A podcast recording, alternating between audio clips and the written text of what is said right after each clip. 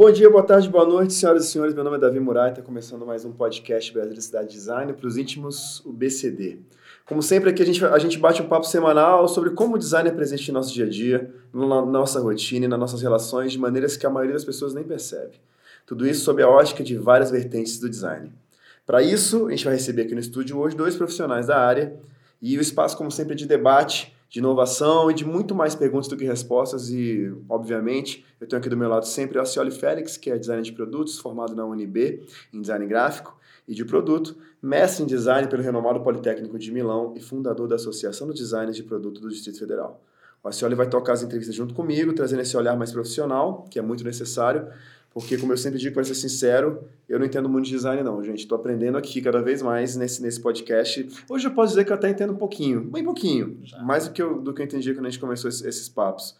Mas com certeza hoje vou aprender ainda mais, então eu convido vocês a escutar esse podcast com a gente. Vamos nessa? O segundo Brasília Cidade Design acontece de 13 a 25 de agosto. Além da mostra, acontecerão palestras, debates, mentorias, pitches, oficinas e muito mais. As inscrições são gratuitas pelo site bcd2019.com.br. Começa agora o podcast BCD. O tema de hoje é design de inovação. E para falar sobre isso, a gente tem aqui na mesa os profissionais Marcos Nascimento e Stênio Diniz. Tudo bem? Tudo bem, gente? Tudo, Tudo jóia, prazer. Como sempre, eu começo aqui passando a bola para o meu amigo Acioli para falar aquela, responder aquela pergunta que não quer calar de sempre. Acioli, o que é design? Bom, a gente já está aqui alguns episódios, né? Sempre trazendo uma, uma forma de enxergar o design. E hoje a gente vai falar sobre design de inovação, né? Eu acho até complicado é, não, não falar de inovação. Design e inovação são duas coisas que eu acho que as duas palavras elas seguem juntas, né? A gente está sempre inovando é, quando a gente fala de design. Bom, então um conceito de design é que design ele é uma forma de pensar, né? Uma forma de proceder é uma metodologia né, é, de criar coisas novas, né, de projetar coisas novas, muitas vezes pegando inspirações no passado, no presente, para você criar algo novo, né, criar algo que seja é, importante e diferente. E é um, não deixa de ser uma inovação, né, é sempre uma inovação. Maravilha. Aproveita que você está falando já, então vamos apresentar direitinho, da maneira correta, os nossos convidados. Beleza, pessoal. Hoje a gente tem aqui na mesa o Marcos Nascimento, é um executivo com mais de 20 anos de experiência, apaixonado por tecnologia, gestão e inovação. É formado em economia na Universidade de Brasília e é o CEO da X Ventures. É, é o é co-founder and board advisor. É, é isso mesmo, Marcos? Isso aí, isso aí. É conselheiro, né? É. É, bom, é, ele também é diretor de Relações Internacionais do Instituto Illuminati. Illuminati. Illuminati. Beleza.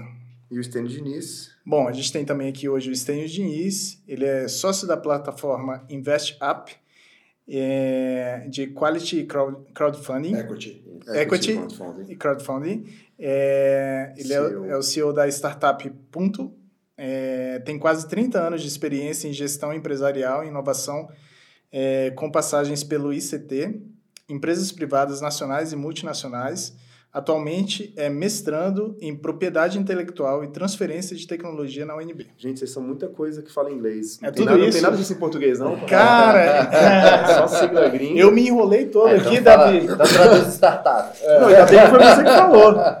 Eu confesso que é o primeiro podcast que a gente está falando tanto termo em inglês, cara. Será Mentira, que isso né? tem a ver Não. com o tema de hoje? Mas então vamos começar nosso papo aqui, gente. Uh, a senhora já apresentou basicamente vocês assim para mais dando essas, credenciais. Mas vamos começar um de cada vez, né, Marquinhos? Pode chamar de Marquinhos? Todo mundo chama de Marquinhos, né, Sempre, Marquinhos? né? Todo mundo chama de Marquinhos? Marquinhos. já chamando de Marquinhos. Fala um pouquinho, né, vamos dar uma passada rápida na, na- na tua carreira, como é que começou isso, o que, que te trouxe até aqui hoje é, com essa expertise dentro do tema que a gente está propondo a falar. Bom, é, durante muito tempo a gente prestava consultoria na área de tecnologia, né, business, é, praticamente business intelligence, né, que é a inteligência de negócio, análise de dados e, e a gente começou a desenvolver projetos de inovação dentro da Chevrolet. Então, a gente foi aí a, a, a boutique, o Tic Tank de inovação da Chevrolet durante oito anos praticamente, desenvolvendo todas as partes de relacionamento com o cliente, inovação na parte de relacionamento com o cliente. Sistemas, processos, modelos, modelagens. É, se você hoje, você, não sei fazer propaganda nenhuma, mas se você vai numa Chevrolet, você é atendido pelo mecânico. Né? Então, o design de processos mudou a forma como você faz a manutenção do seu carro. Quando você tinha um cara lá parado que se você ia embora, ele ia fazer um orçamento. O mecânico te atende e faz isso na hora para você. Então dá uma segurança, dá. E a gente fez toda a parte também de plataformas digitais, a gente fez toda a parte de, de marketing digital integrado. Então a gente veio com uma praticamente com muita muita bagagem de indústria, de relacionamento com o cliente. E em 2008 a gente começou a desenvolver para mobile, né? Então estava começando a vir o Android, o iPhone tinha três anos só e a gente já começou, via que essa era uma frente que é irreversível, né? O celular, enfim, ele praticamente vira um membro do, do corpo hoje em dia, né? E a gente viu que isso, enfim, ia ser uma a digitalização, a transformação digital ia ser uma coisa, eu brinco de tsunami, né? Porque ela vem de uma vez só, é, é uma mudança muito rápida, porque uma das características da inovação é ser exponencial, a inovação em cima de inovação, gerando mais velocidade de inovação. E, enfim, a gente começou a trabalhar com isso em 2014. Eu vendi minha empresa lá em São Paulo, voltei para Brasília, morei um tempo em Nova York também, prospectando negócios, começando a entender um pouco mais desse movimento. E lá era muito legal porque as coisas já estavam conectadas, né? Você já tinha tudo conectado e aqui a gente ainda experimentando essa parte da transformação digital, do início de trazer as coisas para a web. E lá a mobilidade já super avançada. Falei, cara, vou voltar para o Brasil porque a oportunidade está muito mais aqui. Enfim, tem 200 milhões, tem um público gigante, consumo, tudo. E aí entrei nesse modelo de desenvolver startups. Né? Só que em vez de fazer, ah, peraí, eu vou fazer coaching, vou fazer alguma coisa de desenvolvimento de negócio para startups, não. Eu fui no caminho mais difícil que era montar a sua própria startup. Então, passei a, do zero ali, enfim, né, de fazer início de projeto de MVP, de validação, de estruturação, desenvolvimento de hardware, de software. Desenvolver hardware no Brasil é hardware mesmo, é difícil, falta, falta mão de obra né, especializada, falta incentivo, principalmente aqui em Brasília, porque a gente não tem indústria, né? Então, mundo, os benefícios, é tudo, enfim é, é tudo para grandes empresas e aqui a gente tem muito serviço público, tem uma, uma, as empresas que prestam serviço são terceirizadas, enfim, é uma coisa, é um, um, modelo de mercado um pouco diferente.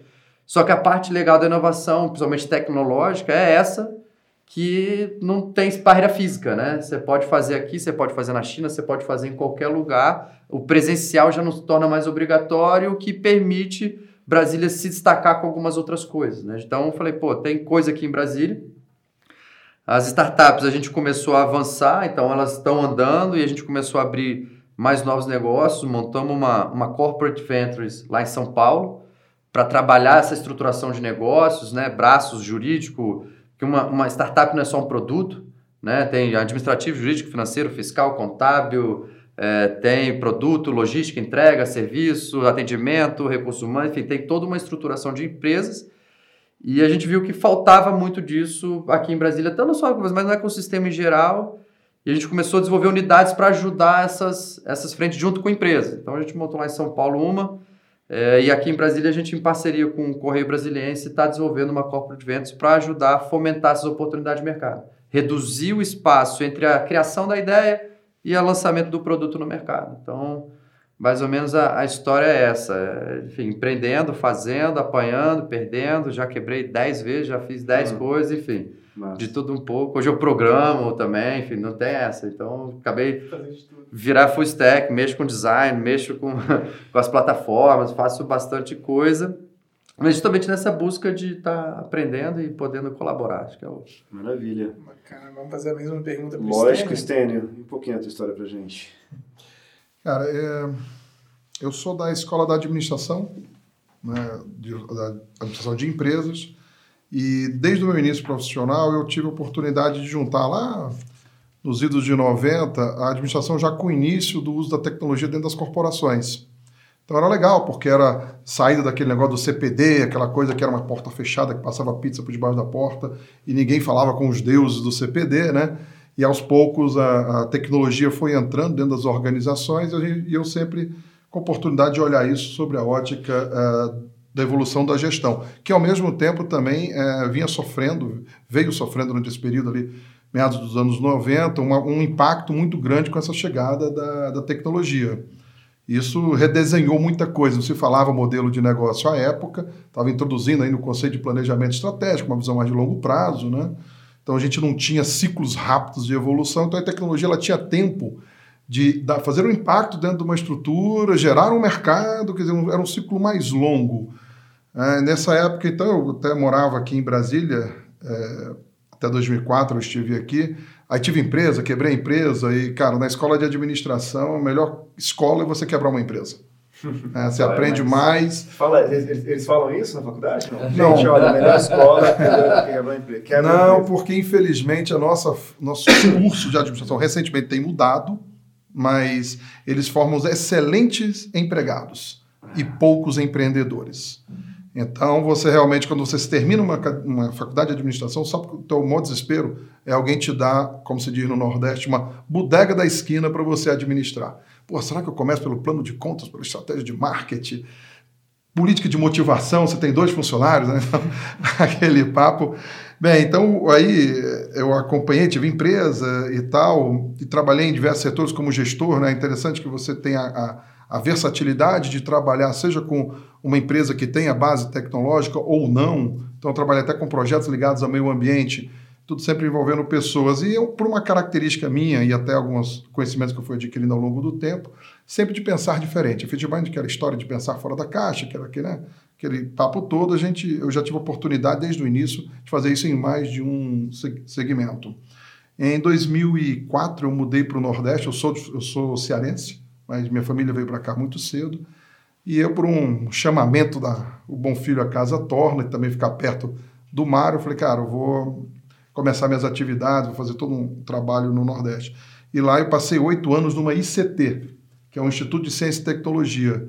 Era responsável por trazer para nessa ICT no Nordeste projetos de inovação que tinham como incentivo eh, financeiro um incentivo fiscal da lei de informática então, eu, eu, trazia projetos de indústrias do Brasil inteiro para ser desenvolvidos, serem desenvolvidos nessa instituição que desenvolvia é, software, hardware e firmware.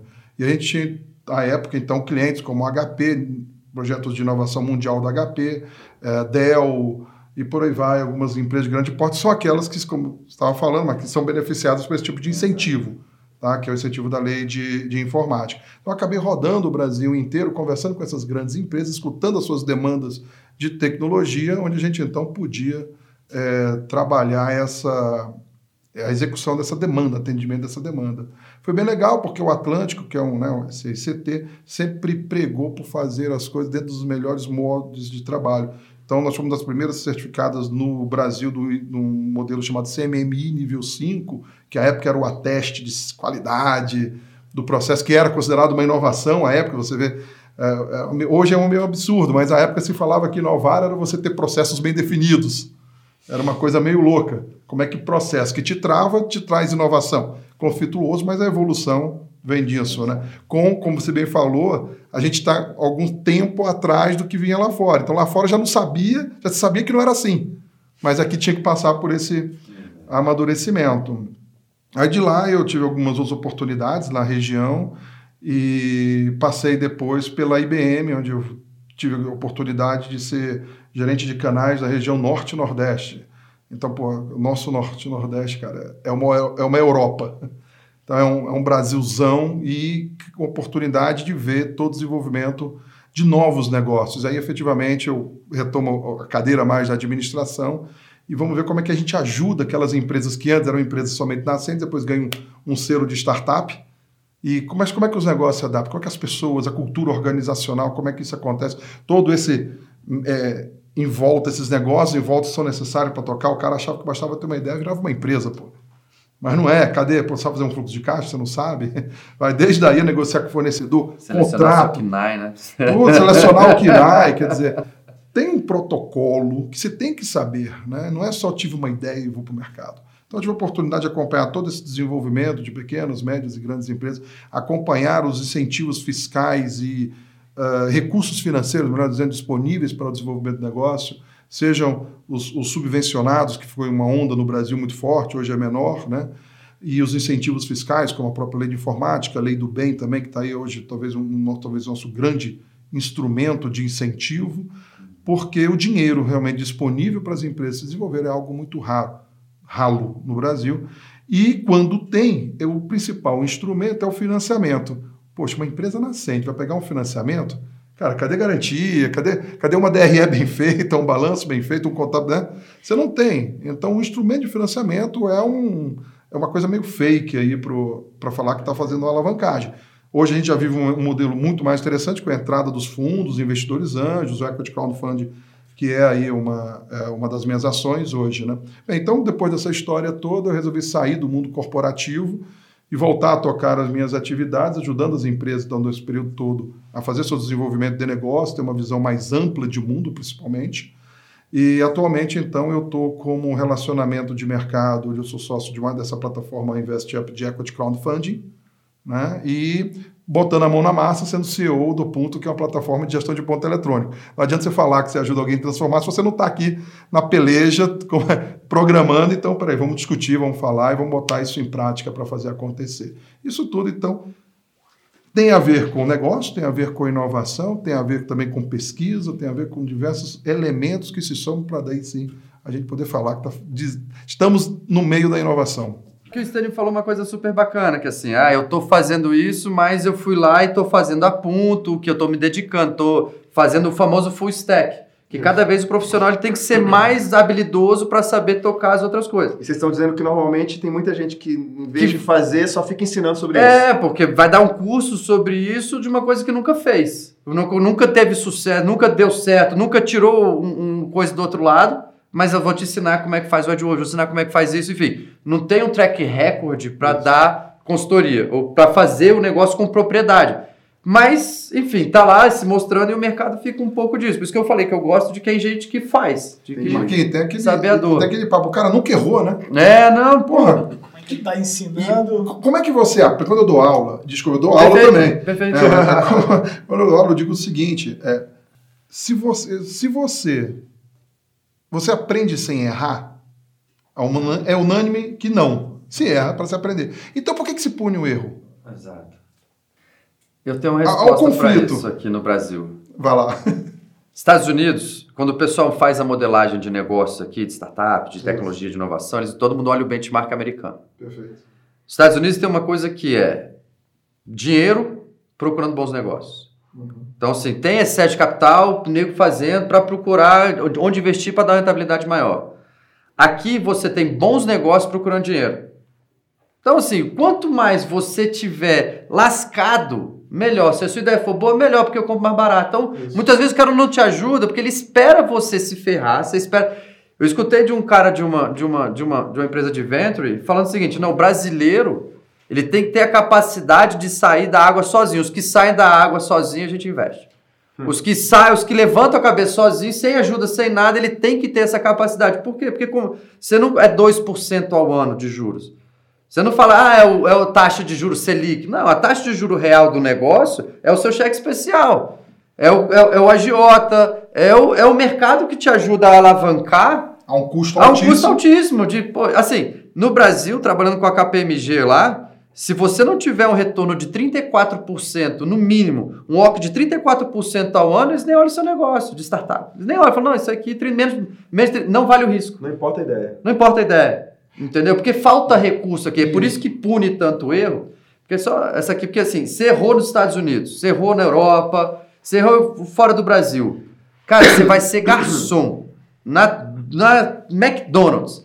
Você vai ter educação para seus filhos, você vai ter casa, vai ter segurança, vai ter comida, etc. Perde aqui no Brasil e vai ser garçom. Você vai morar onde? Você vai fazer o quê? Seu filho vai estudar onde? Então, o risco aqui é extremamente maior e por isso que se pune tanto o erro, porque você não pode errar. Porque é o dinheirinho que eu tinha, é o pouquinho que eu tenho. Você não tem um excesso de capital e você não teve ainda o que nos Estados Unidos começou na década de 80, 90, que foram com a, com a bolha da internet, tudo, foram pessoas que fizeram uma, uma ponto .com, estourou e o cara olhou e falou assim, legal, agora eu vou voltar para investir de novo. A gente ainda não tem as grandes saídas brasileiras retornando para o mercado, para o cara chegar e falar assim, ó, eu ganhei dinheiro para caramba, eu fiz assim. Né? Você pega os maiores casos de sucesso do, do Brasil, ou o pessoal foi para fora do Brasil e está morando fora, ou o pessoal parou, se aposentou e quer continuar. Você não tem gente voltando para o ecossistema e falando, pessoal, tá aqui o dinheiro que eu ganhei, vamos, vou ajudar a isso fazer. Não tem essa cultura ainda, porque é um ecossistema que está começando, porque o risco é muito alto, enfim. Mas é bem diferente essa realidade de desenvolvimento de negócio, principalmente pela parte financeira. Isso. E quando você modela o seu negócio olhando os Estados Unidos, assim, esquece. É, Marquinhos, então vou aproveitar tudo isso que vocês estão falando, um monte de informação aqui, para ir lá para a base, o início da nossa conversa aqui, que é perguntar é, se vocês estão familiarizados com esse termo design de inovação e o que, que significa o design de inovação? Eu confesso que eu estou bem curioso para saber essa. Tem uma definição disso, gente? Existe ou... uma definição?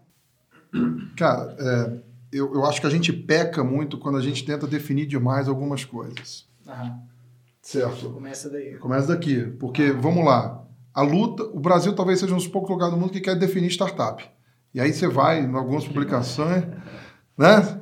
Não é uma definição, são elementos que você encontra daquilo que você está falando. Eu não preciso pregar uma definição, botar na parede e falar, cara, é isso. Por quê? Que nós vivemos um, e cada ano precisa é, justificar isso, mas os ciclos mudam muito rápido. Então aquilo que eu colocar que é, é isto hoje, a chance de amanhã ser diferente aumentou. Se era um ciclo de evolução de 50 anos, estamos vivendo hoje em torno de entre 5 a 10 e já se fala que daqui a pouco é 3, né? Então, dito isso, a questão do design de inovação, você está juntando dois conceitos extremamente ricos. Uhum. Então você pode juntar para dar uma simbologia na essência de cada uma. Perfeito. Perfeito? E vamos lá, design é termo novo? Não é. Da onde que vem a história do design? Exatamente. Muito tempo atrás. Da, da pedra, né? Da roda. Onde é que ela fica forte? Década de 50 com a comunicação, com a publicidade. Isso. Que já coloca elementos que hoje são colocados para os jovens como se fossem novidade. Design thinking é novidade? Não é. Não é. Mas é colocado que, é, é, novo modelo, né? Novo, exatamente. Então essa questão de achar definições muito exatas para aquilo que nós estamos vivendo, a gente corre esse risco de ficar é, vencido pelo tempo de uma maneira muito rápida. Mas aí, se eu tenho um termo, realmente, design de inovação, o que, que eu estou trazendo? É a essência de cada uma. Se eu estou falando de design, eu estou falando do repensar, eu estou falando de buscar uma forma atrativa, uma forma que me que dê um resultado, uma forma que seja útil. O design não tem, não tem isso? isso. Tem que ser útil e tem que ser belo. Tem que ser prático.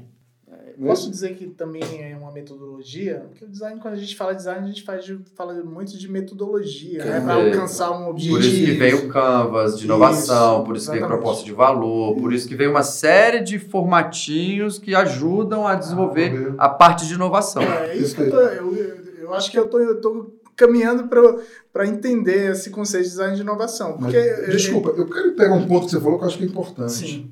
A gente tende ah, de novo, a querer dar muito label para as coisas. Sim. Isto é uma metodologia. Eu hoje, já por conta da gente bater muita cabeça, né, é, gosto de pensar que eu, eu tenho as minhas metodologias, entendo, sou mestrando, sigo lá uma linha científica que exige uma metodologia, mas no dia a dia que nós estamos lá, a gente adota mais boas práticas. A boa prática é uma abordagem diferente do processo metodológico. A boa prática eu posso pegar um pouquinho do design thinking, eu posso pegar um pouquinho do Lean Canvas, não necessariamente rodar tudo, mas pegar o que é bom, não que o restante seja ruim, mas o que é bom para mim naquele momento que eu estou vivendo que ele, e ele vai me gerar um resultado. Só isso que eu falei já é uma das definições de design, Sim. que é você aproveitar o melhor recurso naquele momento para você gerar um resultado esperado. Perfeito? Sim. Então, quando você junta design com inovação, se você fechar em aplique um processo, uhum. cara, é, vamos lembrar aqui, vamos lembrar o que aconteceu, é, sem demérito nenhum, porque eu acho que isso é importante, a gente aprende com a evolução, mas o tanto que ISO padronizado travou o desenvolvimento, você trabalhou com indústria, sabe disso. Né? Existia a empresa ISO, dentro da própria organização existia a empresa ISO e a empresa não ISO. porque não se sabia ser efetivamente produtivo com o tamanho das travas de quando você faz, segue um processo ou uma metodologia muito rígida.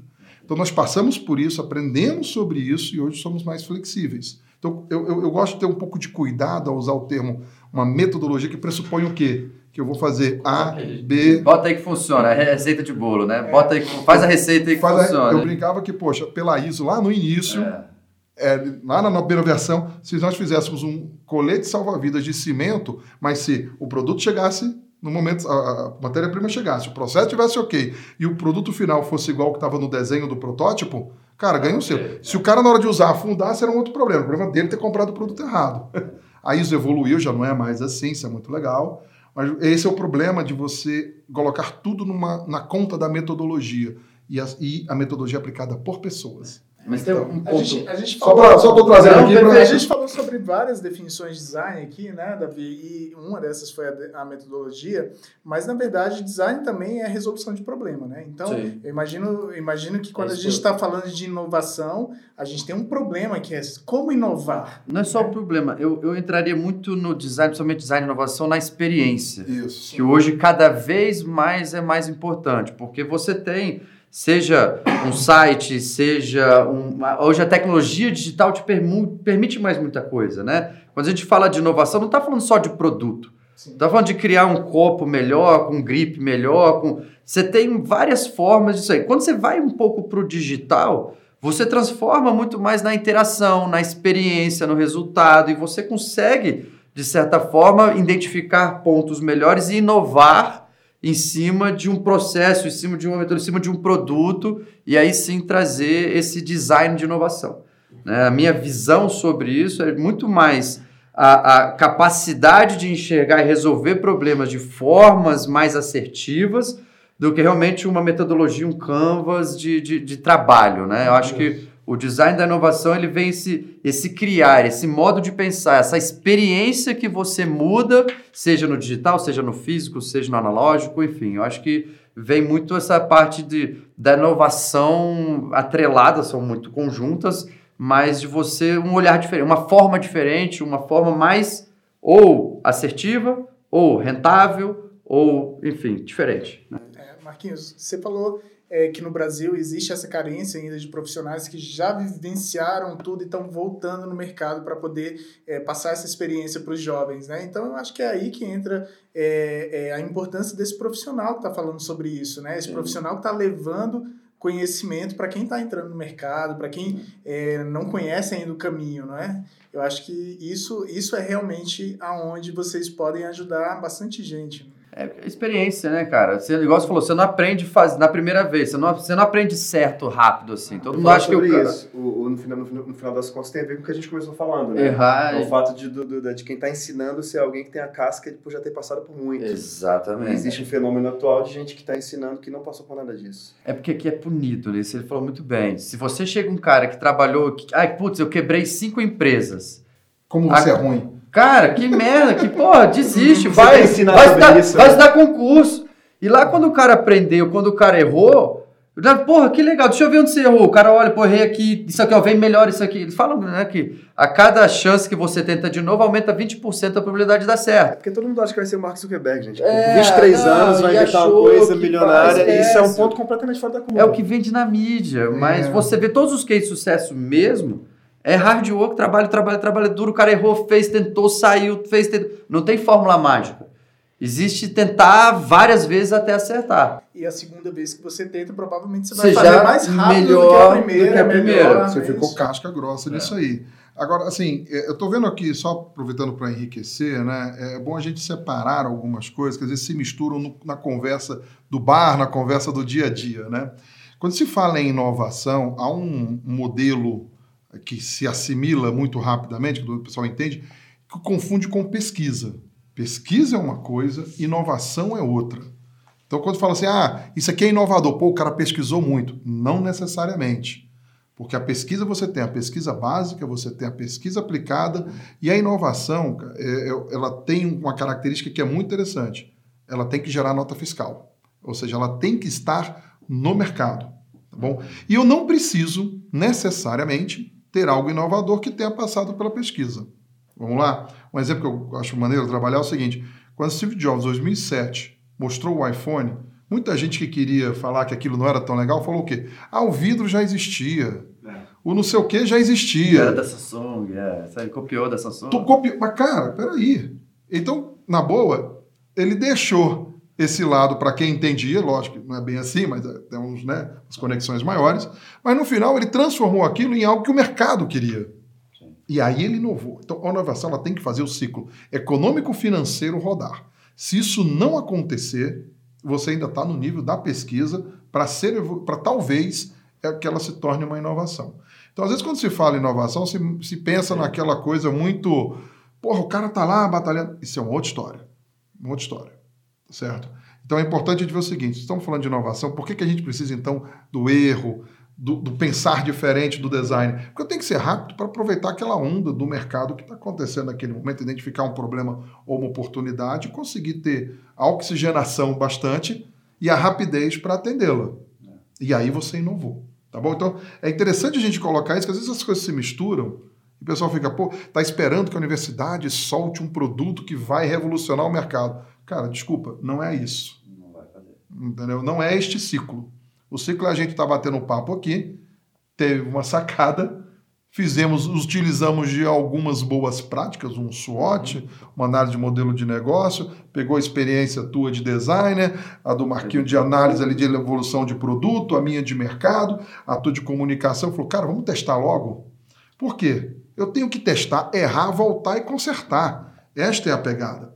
A Harvard Business agora, deste, desse último mês, ela solta o seguinte, com as novas tecnologias, você está 24 por 7 falando com o teu cliente.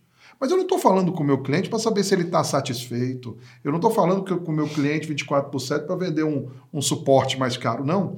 Eu estou 24 por 7 tendo a chance de escutar o que, que acham de mim para que eu corrija rápido e ajuste essa minha oferta. Isto é inovar.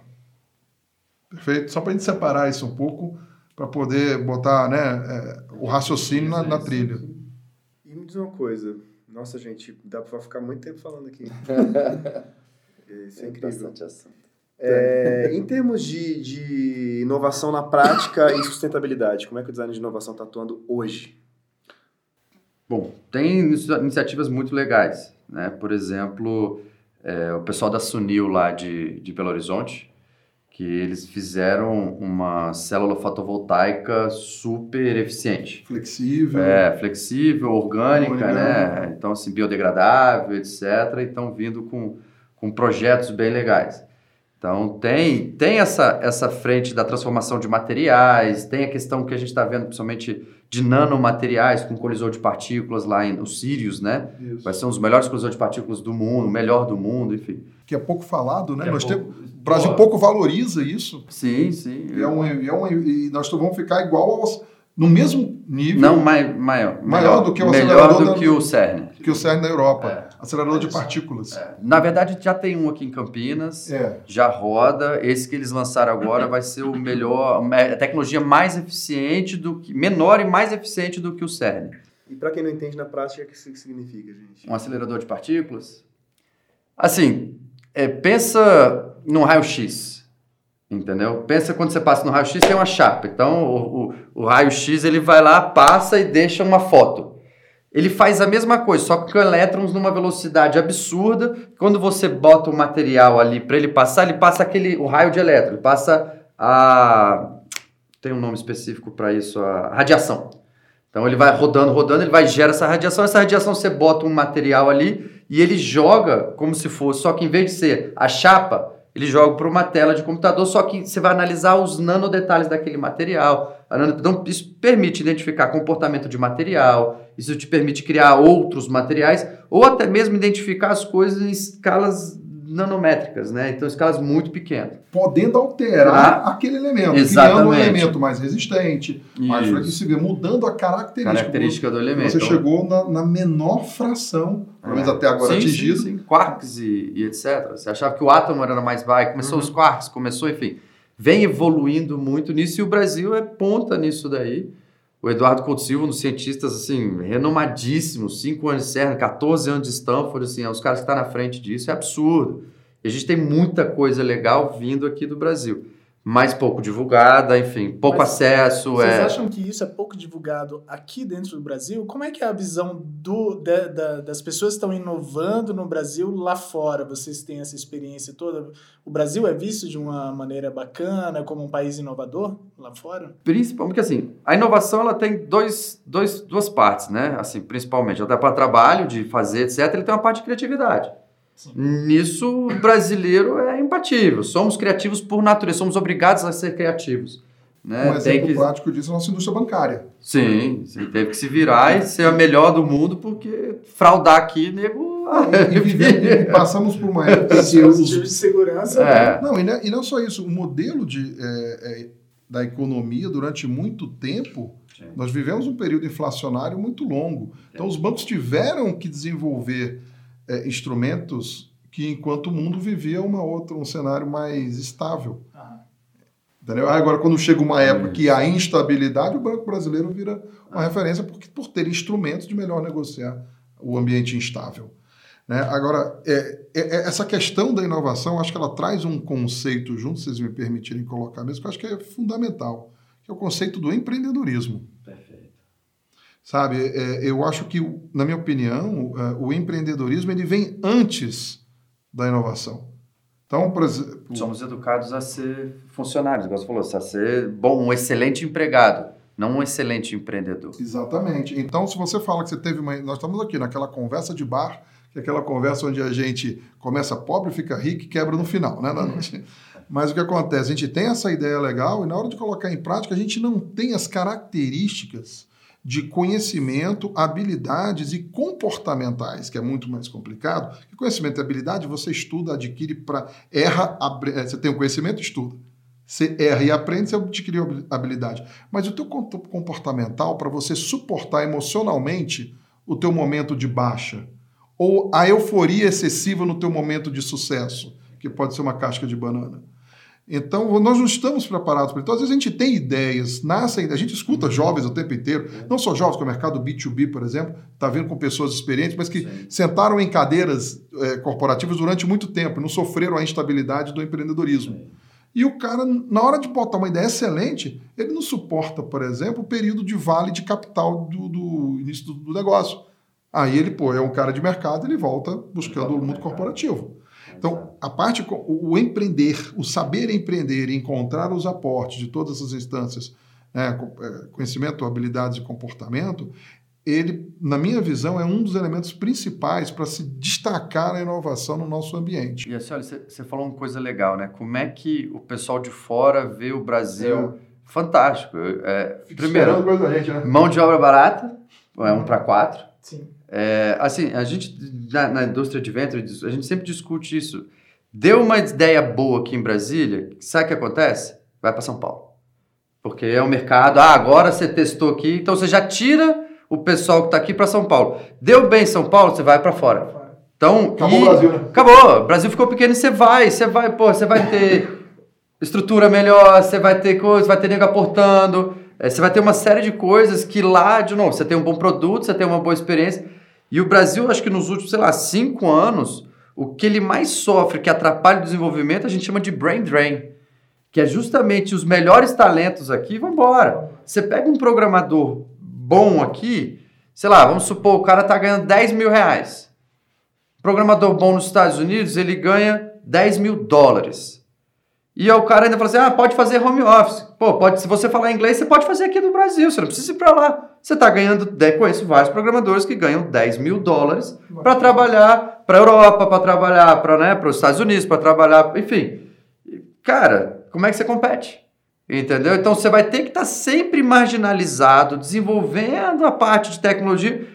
Por quê? Porque lá fora nós somos muito bem vistos. Deixa eu aproveitar esse gancho, né? Você perguntou como é que é visto. Nós, nós somos vistos lá fora como baratos. Sim. Sim. As Bom, indiano, você sabe a noção de Ah, indiano? É a sim, noção do brasileiro, que você fala, pô, lá um Onde dólar é vale pra caramba. E nós somos criativos para ter ideia, Sim. né? não somos travados, não somos seguimos uma Hard linha. work pra caramba, o brasileiro trabalha pra Nós caramba. trabalhamos muito, os, tem, indi- os indicadores de trabalho nossos são altíssimos. não tem aquela lá da- do, do, do, do, do gringo que fala, não, já fiz minhas 5 horas, minhas 8 horas, qualidade de vida aqui. Não, aqui você, pô, tem pra fazer, vai fazer. Você vai, missão dada, missão cumprida e corre atrás lá, os caras, não, peraí. Né? Não é. Um acordo, não precisa, eu, não né? preciso, eu não preciso disso, o governo precisa. é, tarará, Enfim, tem essa. Essa pegada. O papo tá bom demais, bom demais, bom demais. E vou aproveitar que o papo tá bom para falar do BCD, né, gente? BCD, o Brasília Cidade Design, a segunda edição, que vai rolar agora de 3 a 25 de agosto no Conjunto Cultural da República. E esse ano o evento chega maior, com palestras, mostra, debates, mentorias, pits, oficinas e business parties com convidados de relevância nacional e internacional. O BCD tá bom demais, esses papos que a gente tem tido aqui no nosso podcast são só uma prévia do um pouquinho do pouquinho que você vai curtir no BCD, tanto, no, tanto conversando, quanto sendo mentorado, quanto é, aprendendo e vendo nas mostras de, de design. Então vale a pena demais conferir esse acontecimento do design nacional.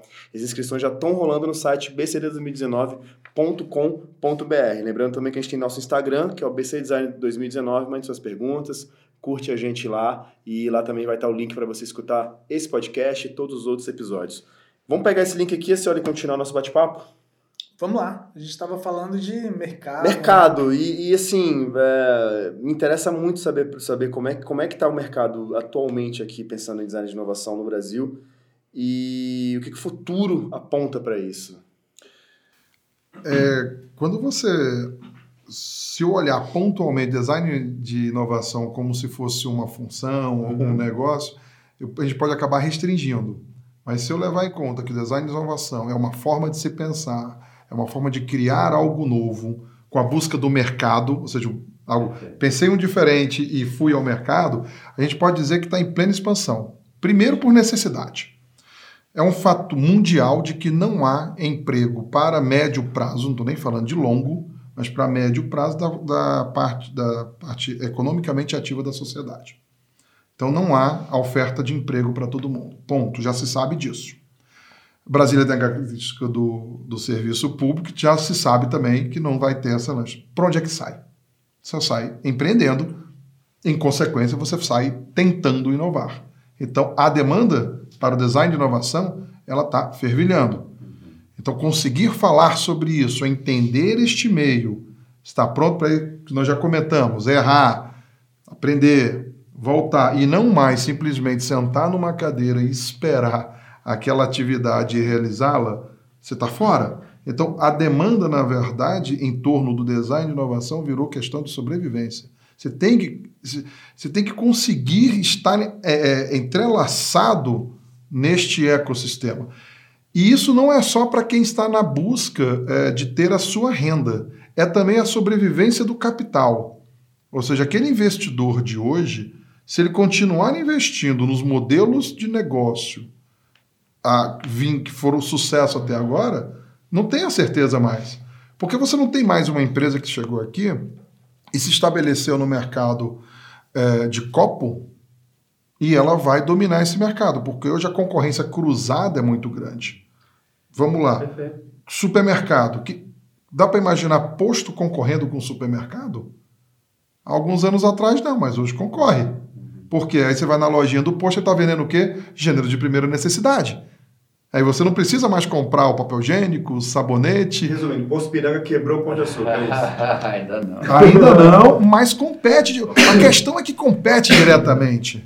Então, se você não entende disso, se você não percebe isso acontecendo no teu dia a dia, e, e- e só para dar um, um- um viés disso, e eu acho que aí a gente perde bastante, a gente convive é, é, conhecendo os novos negócios que vêm surgindo da garotada, e às vezes até mesmo de pessoas mais experientes, o- há uma característica no Brasil do empreendedorismo, eu volto a esse tema, de não enxergar soluções para mundo. Nós, nós, nós temos muitas coisas acontecendo, eu, eu brinco assim de forma com aspas muito grandes, querendo ainda resolver o problema da fila do restaurante.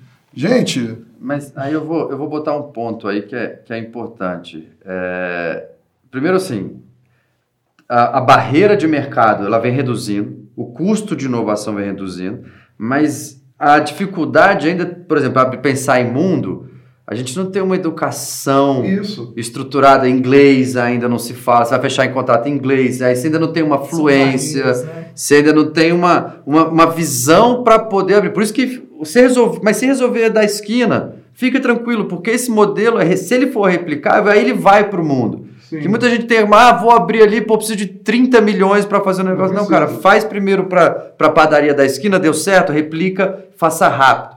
Mas a parte legal disso é que os custos para você inovar, para você desenvolver a inovação, cada vez reduzem. Vamos usar o exemplo da, da loja, né, o varejo. Né, assim, 94%, 93% do Brasil ainda, o varejo, bens e serviços do Brasil ainda é offline. Na China, em 2015, 55% do mercado de bens e serviços era mobile. Não estou falando nem de internet, estou falando mobile. Então, assim, a gente tem essa, essa, essa frente mudando e cada vez mais fácil. Porque antes, por exemplo, para você saber meu produto, para você conhecer o meu produto, eu tinha três frentes de comunicação. Eu tinha rádio, TV e jornal. Só. E era caríssimo você botar o seu produto para você atingir massa. Hoje, com o celular, eu faço um push que chega para você. Eu escolho sua cidade, seu gênero, sua faixa etária, seu tudo. Eu escolho, posiciono para você. Eu consigo chegar em você de forma mais fácil. Você pega uma, uma loja de roupa, né? Você vai botar uma loja de roupa, pensa que gente, hoje ainda tem não, mas pensa que é absurdo. Você vai montar uma loja, você vai botar um monte de produto lá, esperando que algum dia uma pessoa daquele tamanho que tem o gosto da, parecido com o seu, que gosta daqueles produtos, tem a capacidade financeira naquele momento de levar, passe lá e tira aquele produto da loja. Então você tem aluguel, você tem os custos fixos, contador, etc. Enquanto ao mesmo tempo você pega esse dinheiro, monta uma lojinha online e impulsiona ela. Você vai ter muito mais visualização. Com esse mesmo dinheiro do aluguel, você impulsiona, você visualiza, você cria sua marca, você cria sua roupa, você cria. Então, assim, as formas de você chegar ao mercado, as barreiras com a digitalização, com a inclusão digital, com a tecnologia, principalmente né, Wi-Fi, 3D, etc., ampliando, isso reduz muito o custo, reduz muita barreira. Então, abre ainda parte para quem é criativo e quem pode, já começa a poder pensar em ousar, pensar em inovar, pensar em desenvolver coisas novas. Então, de mercado, o momento é borbulhante, o momento é você reduzir o custo e conseguir implementar rápido. Entrar na operação. Então, vamos de novo para gente que faz, né? Sim. É, vamos, vamos, vamos, pegar o gente que faz em cima desse exemplo que você acabou de colocar. Eu conheci um jovem aqui em Brasília que ele me mostrou um marketplace vendendo peças de bicicleta. Uhum. Eu fui conversar com ele, pô, que legal. Qual é o nome dele? Eu, daqui a pouco eu me lembro. Samuel? Eu acho que sim, eu vou, eu vou tentar lembrar. Cara, hum. aí eu peguei, o cara tava lá, falei, poxa, mas que legal, você montou, é. Quem é teu time? Não, sou só eu. Pô, mas que legal, você usou uma ferramenta de marketplace que tem. Não, não, eu fiz tudo no WordPress. Uhum. Fez um acordo com o PayPal, fez um acordo com o DHL, tem tudo, tem um processo. Aí eu perguntei, pô, mas que legal, você entende de programação? Não, não, não, eu nunca fiz uma linha, usei tudo no WordPress, sozinho, sem ajuda. Aprendi. O cara lançou a loja dele. Acabou, não, você não tem essa.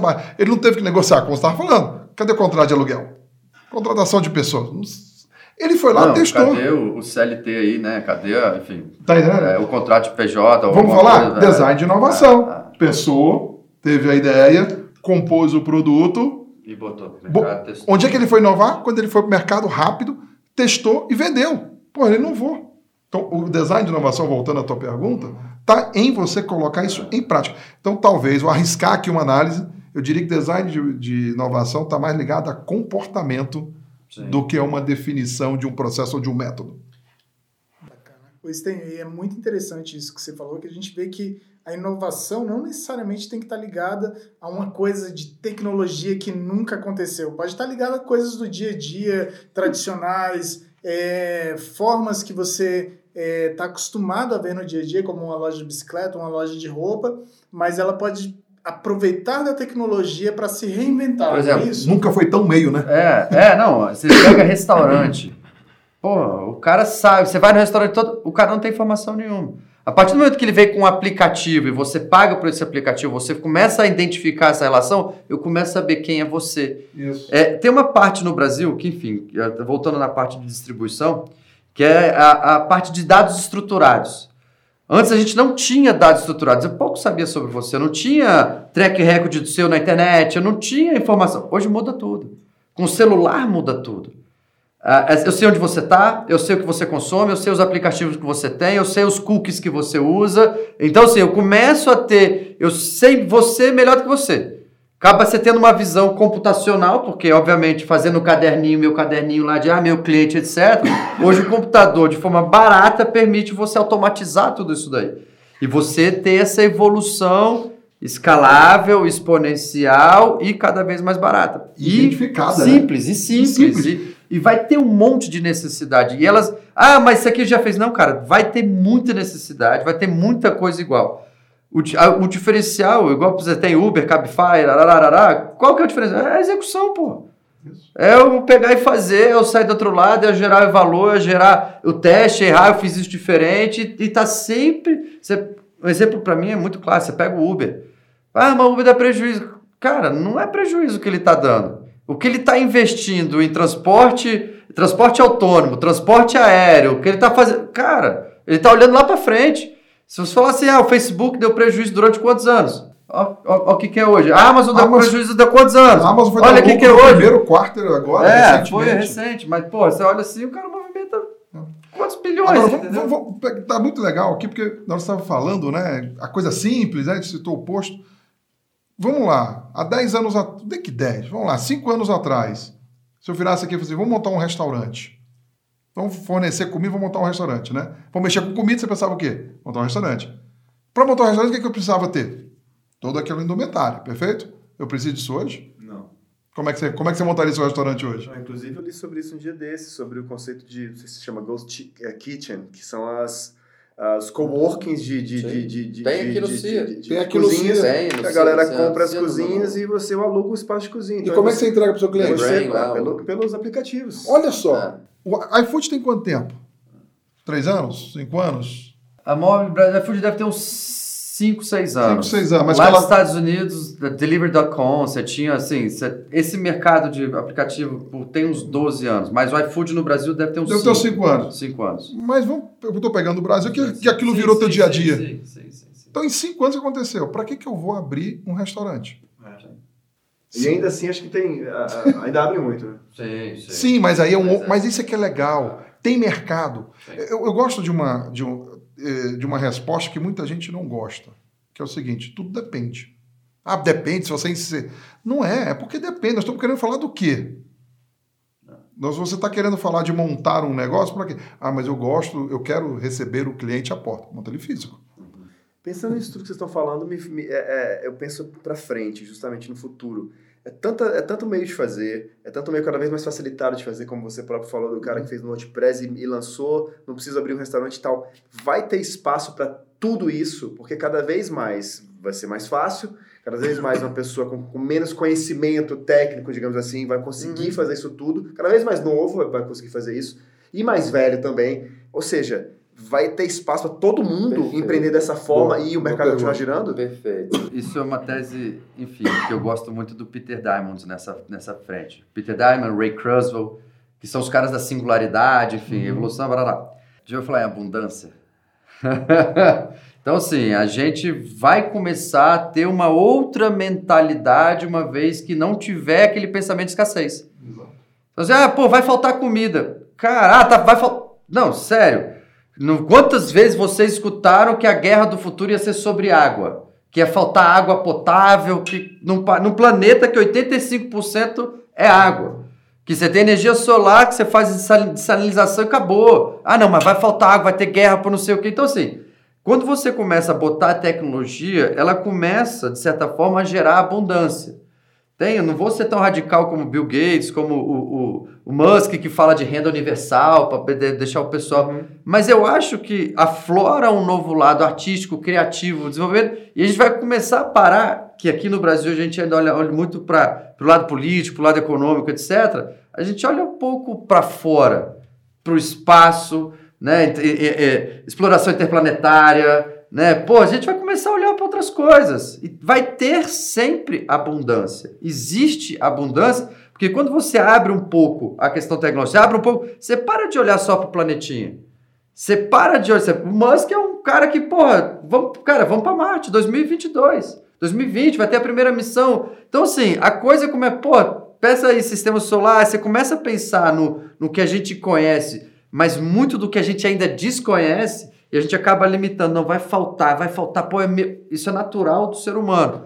Mas quando começar a desenvolver mais fácil, mais acesso, vai ficar bom para todo mundo. E tem para todo mundo. Isso. Né? Acho que, enfim, você vai começar a comer menos, ou você vai começar a comer produtos naturais que são biofabricados, você, enfim, a gente começa a entender muito mais, ser muito mais eficiente. E eu acredito que isso gera abundância, e a abundância, enfim, gera riqueza, gera valor, gera todo mundo Inclusive que que as novas gerações já estão, parece que, vindo com essa mentalidade um muito, muito diferente. maior. Do, né? Então, assim, as pessoas começam a consumir coisas mais locais, desenvolvidas por pessoas que estão empreendendo, perfeito, que estão criando. Perfeito, e, e, é. e, muda aquela mentalidade do século XX numa produção industrial, em massa. Em massa. Então, a partir do momento que você... Isso é importante, me permite é, trazer um ponto aqui que acho que é. Quando a gente começa a falar sobre inovação, se liga a startup, se liga a crescimentos exponenciais, grandes fortunas. Isso é uma parte do, da sociedade. Agora, você tem uma outra camada que permite que, por exemplo, a produção agrícola orgânica é, de São Sebastião passe a encontrar novos clientes. E o cara não necessariamente precisa ter a tal da escalabilidade, crescimento em taco de rock, nada disso, mas ele vai ter a condição, olha que legal, ele vai passar a ter a condição de desenvolver o negócio dele, porque ele vai usar uma mídia digital para vender não só para São Sebastião, mas ali por perto, e ele vai ter a sua subsistência e a subsistência das pessoas em torno dele. É isso vai gerar em grande volume o que? A abundância e não a concentração que foi o modo do modelo industrial que fez o seguinte: eu tinha uma fábrica de carro. Ah, dono da fábrica se dava bem, mas ali para baixo o pau comia, Exato. né? Então, com essas novas tecnologias, você permite que o empreendedor, o microempreendedor, ele consiga alcançar o seu grau de subsistência empregando três, cinco é, ninguém pessoas. Ninguém vai ser bilionário. Isso, mas vai viver bem. Vai viver bem. Viver... Por isso que o empreendedorismo é que vem antes disso tudo. Se você ficar ali parado esperando, cara, não vai dar certo. E o, e o mindset cada vez mais é, é, meio piegas, é meio chavão, mas não é não, não procure um milhão de dólares, né? Ajude um milhão de pessoas. Isso. Você... Acabou. Isso, é, isso me é. dá, isso me dá um link sobre, porque eu ia perguntar para você sobre o social. Como é que isso, isso tudo que a gente falou em, em, em, é, agrega ou desagrega no social? É, porque, por exemplo, queira ou não queira, a gente acaba que, que diminui cada vez mais as relações de trabalho, né? Em termos de, de contratação, de, de, de, necessidade onde você tem que ter a carteira assinada, etc e tal. A gente tem a uberização dos serviços hoje em dia, que, que, que, que também, é, algumas vezes, você é, é, é, propicia um, um ambiente, um, um, tipo de trabalho que é pesaroso pra caramba. Artigos e mais artigos estão saindo agora sobre essas pessoas que andam 50 km por dia de bicicleta, dormem no local, enfim. Como que isso impacta uh, o social? Cara, eu acho o seguinte, uh, a primeira coisa é que a gente não dada essa evolução que a gente já comentou que ela é rápida, eu não posso olhar para modelos de ontem para pensar no amanhã. Acho que esse é o primeiro ponto. Então, quando você começa a colocar na pergunta, por exemplo, ah, o cara é, vai ter emprego para todo mundo? Opa, para. Uhum. Não temos mais que olhar para isso. Vai faltar água. A uberização, ela tem seus problemas? Tem. Mas ela, isso é transitório, isso nós estamos aprendendo, aí é um gerúndio bem, uhum. né, usando mais do, da língua portuguesa do que do, do gerúndio do, do, do, significado da língua americana, inglesa, mas assim, realmente nós estamos aprendendo a encontrar esses novos modelos. É, essa, essa situação leva a gente a olhar o que está acontecendo no mundo inteiro. África, por exemplo. Né? Sabe qual é um dos grandes negócios que evolui na África? Serviços bancários, mas não em smartphone, porque não tem smartphone. Em que? Naquele velho Nokiazinho? Porque é o que tem. Então, olha que coisa louca. durava. Exatamente. Olha que coisa louca. Quando se pensa inovação, tecnologia, pô, eu tenho que ter o último modelo do smartphone.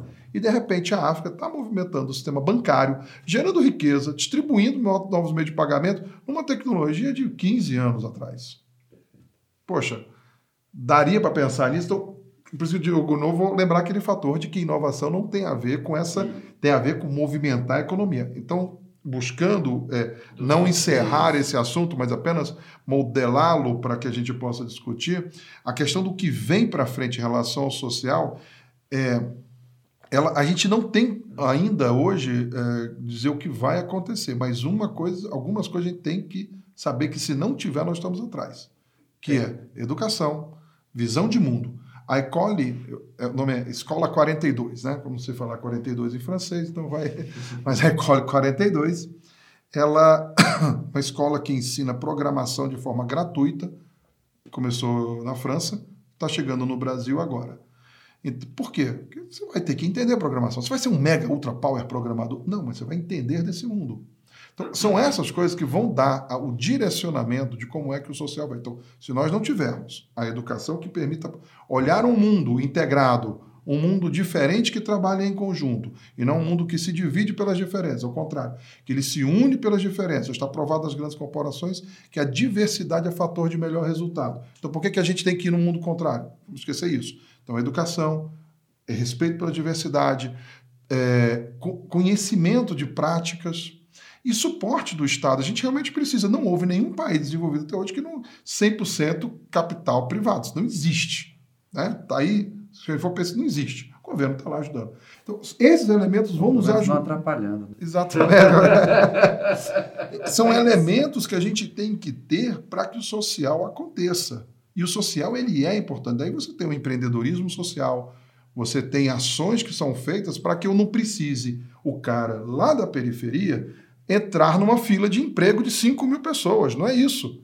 Mas o que, que ele consegue desenvolver e gerar a microeconomia? E, e, tem duas, duas coisas também que, assim, uma é uma passagem do, do, do Ben Horowitz, que é um dos caras da... É, é, tem a, enfim, é uma das maiores consultorias de inovação dos Estados Unidos, e o cara, no discurso dele, ele fala lá que antigamente Columbia era a melhor universidade americana porque tinha a melhor biblioteca. Hoje tem um celular. Então, assim, vai ter inovação na África, vai ter inovação. A inovação ela vem de qualquer. E o cara fala, né, os melhores. The widest moment to be alive. Tipo, cara, agora a expectativa de vida dos Estados Unidos nos últimos 10 anos cresceu 10 anos. Isso, assim, é absurdo em relação a quanto tempo demorou. E, então permite hoje mais fácil acesso, basta ele querer, ele tem um celular em vez de ficar só na, na mídia social, né, nas coisas de relacionamento, mas ele tem uma capacidade de, do, da, da, distribuição do conhecimento abranger mais pessoas. E aí a gente, eu volto no segundo item, que é, o, que é por exemplo, o Young Coders, falando da, da, da empresa lá e da, da escola. O Young Coders aqui em Brasília é um projeto do Instituto Iluminante que a gente faz justamente isso. A gente bota programação, linguagem de programação gratuita nas escolas públicas.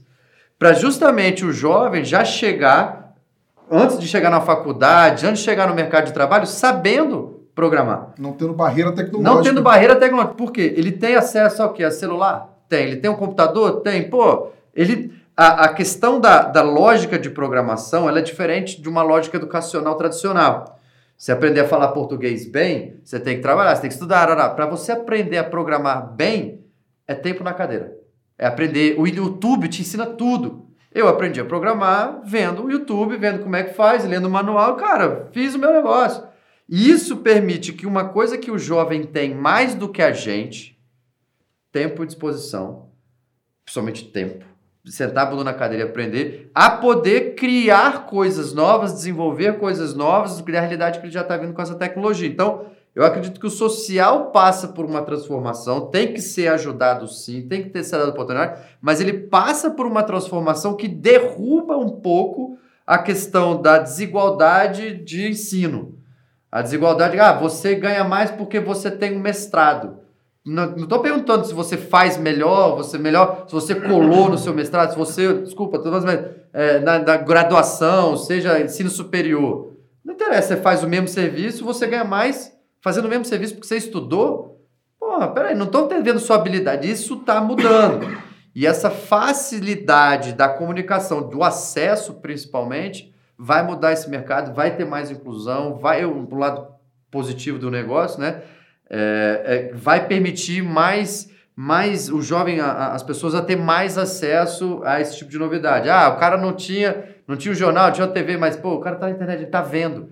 Não é notícia que tá parado, o cara tá vendo um vídeo ao vivo, um streaming de alguém fazendo, pô, tá acontecendo na China isso agora. Então muda muito o que a gente absorve, muito muda o que a gente vai ver, as experiências, e para pensar naquilo que a gente vai criar. É. Olha a Índia. A Índia Sim. distribuiu tablets para os jovens né, que não, não tinham acesso. Só tinha o quê? O tablet e a internet. Porque o bastante, ele acessa o YouTube e aprende.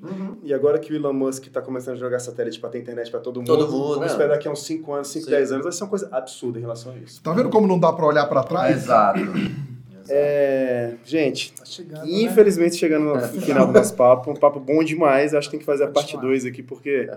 Então vamos pro bar e continuar essa coisa agora. Opa! Afinal de contas, temos um celular e temos streaming, coloca ao vivo para todo mundo ver pelo, pelo, face, pelo Facebook também. Faz um Insta lá. É, exatamente. né, que Tá na moda Quer também. fazer mais uma perguntinha rápida, alguma coisa? Quer falar algo? Você olha que a gente Não, tá encerrando. ótimo. Adorei o bate-papo, fiquei super feliz, aprendi um pouco mais sobre... Cara, com certeza. Aprendi muito sobre que eu mais aprendi, eu acho, Eu hoje. também, eu também. Era um dos que eu tava mais curioso. E também acho que é um dos que eu mais terminei com mais dúvidas, o que é bom, não é? É verdade. Então, gente, queria Legal. agradecer demais vocês. Marquinhos, queria te agradecer. Muito obrigado pela tua presença, pela tua Agradeço. paciência. Passa um, alguma re- as suas redes sociais aí onde a galera te encontra. Cara, é... eu não sou muito de rede social. O cara falou de tecnologia há uma hora que Não, ninguém é fala. Que, que são, São redes duas sociais? coisas diferentes. É, é, é uma coisa. Não, assim, até tem, mas enfim, é uma coisa mais pessoal. Eu não acho. Acho que expõe demais. A É, parte técnica, eu acho que assim. É, Que é a tem nova onda da rede é, social, esse é, pensamento. Tem o, o, o site da casa. tem Legal, então. Uma forma para te mas- encontrar dessa forma. Não, a gente tá lá no Correio Brasiliense, né? Tamo também, acho que o mais legal de me achar é no Iluminante. Maravilha. Acho que essa é fácil, www.iluminante.org.br. É, vem essa parte do social, vem essa parte da tecnologia, estamos abertos, é justamente essa comunidade para falar sobre tecnologia. Maravilha. Stênio, você? Cara, primeiro agradecer o convite, acho A gente que, que te agradece. cara, um bate-papo sobre esse tema que a gente fica conversando de forma solta no dia a dia, de repente tá na mesa discutindo e podendo levar isso aí aos ouvintes e tal, é uma chance é, muito enriquecedora. Então agradeço muito o convite. é, e agradeço muito ao evento. Acho que o evento a gente vai ter um bate-papo. Então, lá no evento, eu vou aproveitar e já fazer a conexão. A Invest Up vai estar lá no evento ah, fazendo uma palestra sobre o Equity Crowdfunding como a nova forma, o novo design de investimento e de captação de recursos, uma coisa nova no Brasil, até nova no mundo relativamente, e lançando ah, uma rodada de investimento aberta. Então, quem vai chegar lá vai ver uma empresa que nós estamos já preparando e vai ver o lançamento, onde você vai poder chegar lá, olhar, escutar o CEO falando e poder investir na hora sendo sócio de uma startup, o modelo de equity crowdfunding. Então, acho que o Brasília Design vai trazer uma série de novos pensares, de oxigenação, né? O cotidiano está lá também fazendo uma pancada de coisa bem legal, outros parceiros, uma coisa bem legal. Então, pô, tá todo mundo convidado para a gente dar uma aquecida e oxigenar todo esse ambiente. Maravilha. A senhora, eu te agradeço demais, cara. Obrigado, a, gente, Davi. a gente vai encerrar aqui o nosso, o nosso podcast. É, essa primeira rodada de podcasts do BCD, a gente com certeza vai voltar a fazer isso, mas a primeira rodada a gente encerra agora. Então agradeço a todos vocês que ouviram a gente. Se não ouviu, curtam os outros podcasts que, que, que rolaram antes. É um papo muito legal e fica o convite do Stênio e do Marquinhos também. Vamos curtir o BCD. As inscrições estão abertas já, galera, rolando em Vai BCD ter muita 2020. gente legal lá. vai ser- bcd2019.com.br, as inscrições são gratuitas, tem palestra pra caramba, vai rolar mentoria, pitches, vai rolar palestra, coisas muito legais mesmo. Sigam a gente no Instagram também, A pelo gente se vê. BC Design 2019 e a gente se vê no Lá no BCD. BCD. Meu nome é Davi Murá. Muito, muito obrigado a todos vocês. A gente volta assim que for possível, né? Que, que seja logo. Valeu, Davi. Excelente. Valeu, gente. Obrigado. Valeu.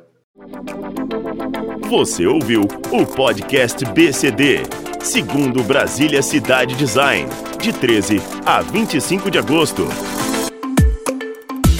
Mais informações no site bcd2019.com.br.